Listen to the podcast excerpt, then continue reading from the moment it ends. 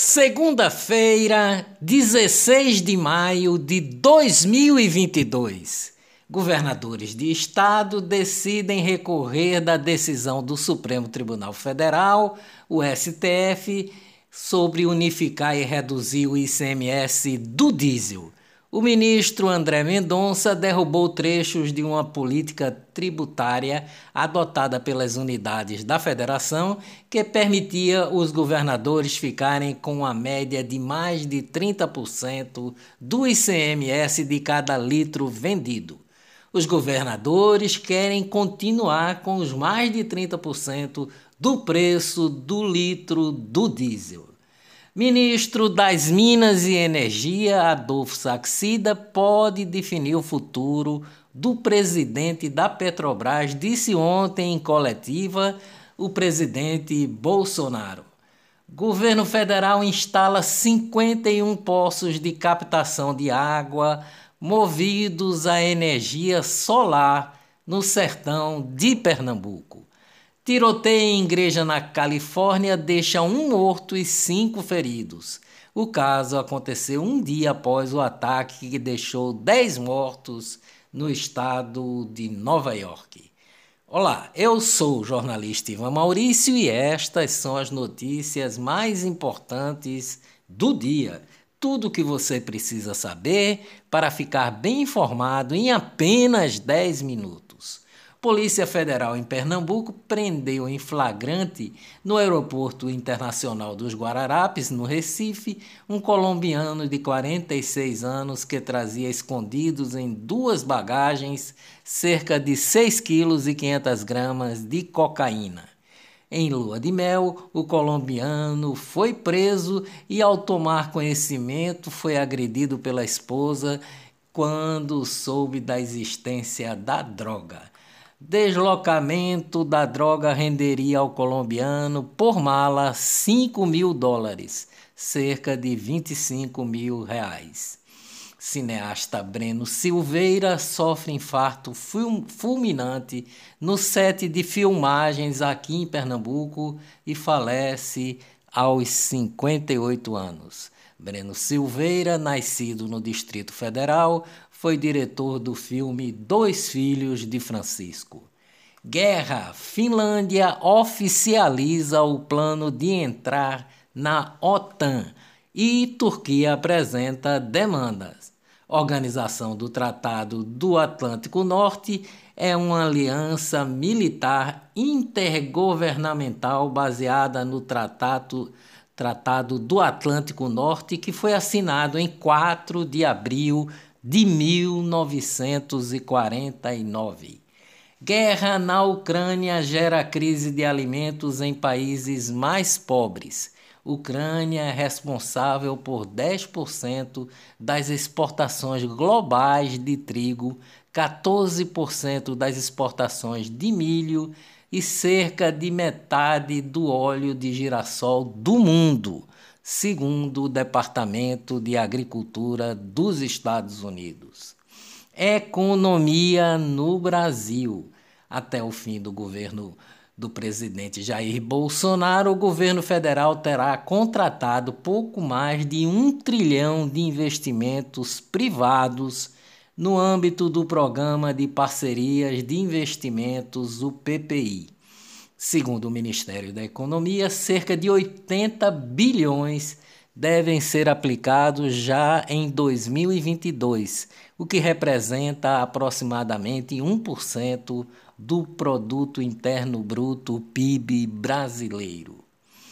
Negócios no Brasil. As vendas do, do Dia das Mães cresceram 28,6% nos shopping centers de todo o Brasil entre os dias 2 e 8 de maio, em comparação com o mesmo período de 2021. O resultado superou a expectativa inicial do setor, que previa um aumento de 19%. Negócios no mundo. Índia proíbe exportação de trigo para conter inflação. Medida pode elevar os preços globais e atingir consumidores na Ásia e na África. Com a possibilidade do home office, o trabalho em casa, três países da Europa pagam para as pessoas se mudarem para o interior. Portugal é um deles. Finanças no Brasil. Com o boom das fintechs, as financeiras digitais e bancos digitais, o número de instituições financeiras cresce no Brasil.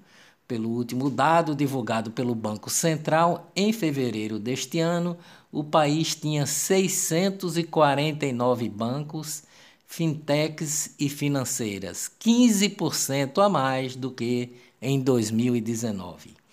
Jornalismo, será? Agência aos fatos é condenada a indenizar jornal por danos morais. Sem provas, os checadores Donos da verdade acusaram o Jornal da Cidade Online de integrar uma suposta rede articulada de desinformação em parceria com a viúva do coronel Carlos Alberto Brilhante Ustra. A agência foi condenada pela justiça. Ataque hacker.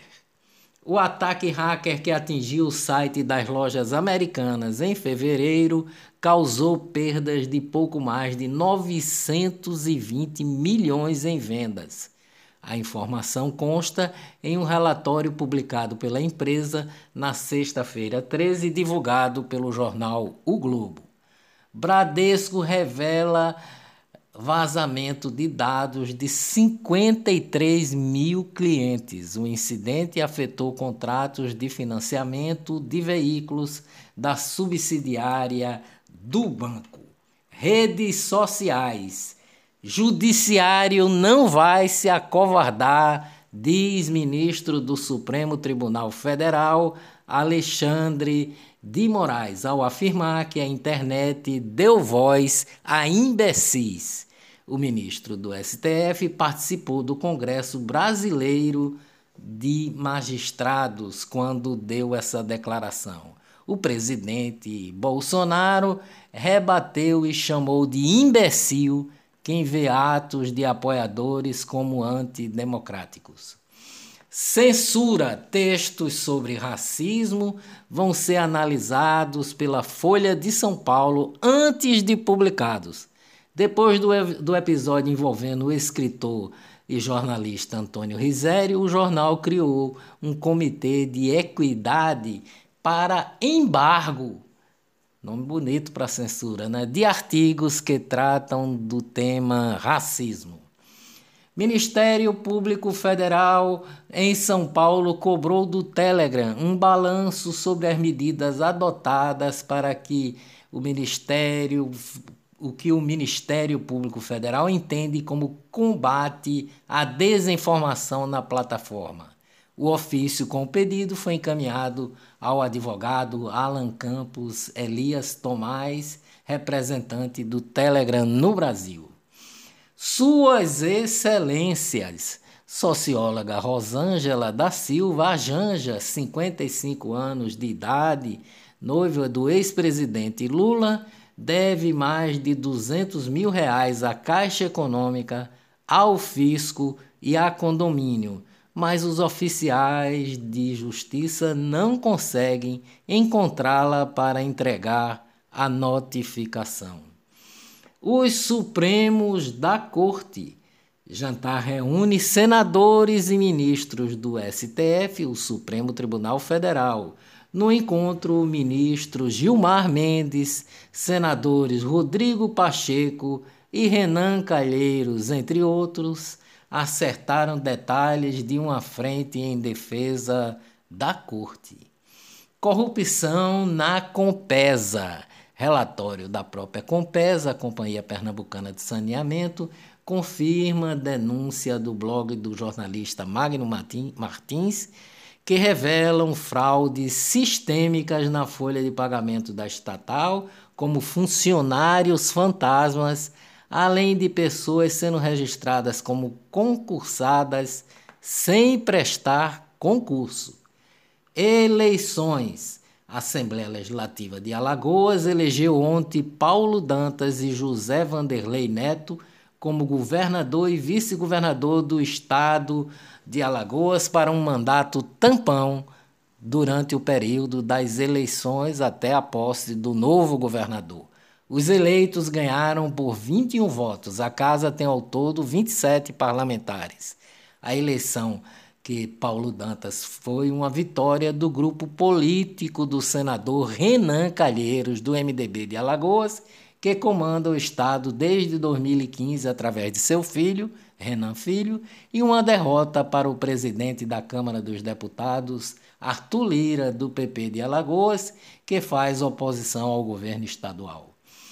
Em ato de lançamento da candidatura da deputada estadual Tereza Leitão ao Senado, o ex-deputado federal Fernando Ferro, petista histórico, anunciou apoio a Tereza Leitão e negou-se a apoiar Danilo Cabral ao governo do estado.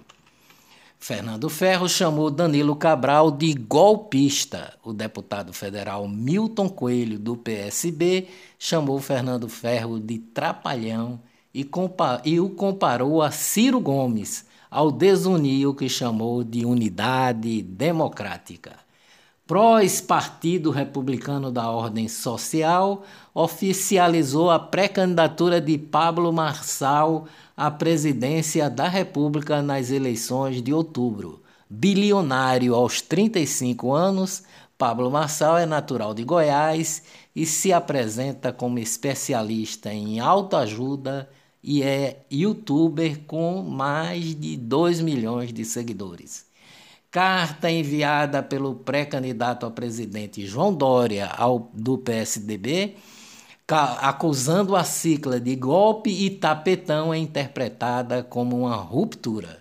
Fernando Henrique Cardoso, presidente de honra, e Aécio Neves, ex-candidato e adversário de João Dória, tentam contemporizar a situação. Pré-candidatos podem fazer vaquinhas virtuais desde ontem. A arrecadação só pode ser feita por empresa credenciada pelo Tribunal Superior Eleitoral. Até o momento, 12 instituições estão autorizadas. Apresentador José Luiz da Atena anuncia que vai ter apoio de Bolsonaro para concorrer ao Senado em São Paulo. Marqueteiro de Lula é acusado de participar de esquema que desviou 7 milhões e 500 mil da Câmara de Vereadores de Salvador publicitário Sidônio Palmeira também já trabalhou para Fernando Haddad em 2018 e elegeu por duas vezes o governador da Bahia, Rui Costa. Covid em Pernambuco. Pernambuco contabilizou ontem mais três mortes e 196 casos. Os três óbitos tinham é, eram de pessoas com idades entre 80 e 89 anos com uma ou mais doenças pré-existentes além da Covid.